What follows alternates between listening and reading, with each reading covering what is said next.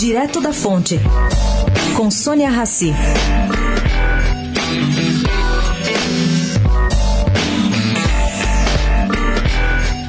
Atenção, gente! O Partido Novo estuda pedir a impugnação de Fernando Haddad, substituto de Lula, na chapa presidencial do PT. Qual a justificativa? Trata-se de uma tese jurídica elaborada pelos advogados da legenda, que já foi incluída na petição enviada ao Supremo Tribunal Federal, que trata do caso Lula. Essa peça, assinada por Marilda Silveira e outros advogados que atuam para o Novo, alega que partidos não podem substituir candidatos presidenciais impedidos de disputar, caso as razões do impedimento sejam anteriores ao registro da candidatura.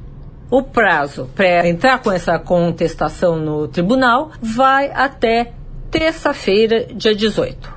Sônia Raci, direto da Fonte, para a Rádio Eldorado.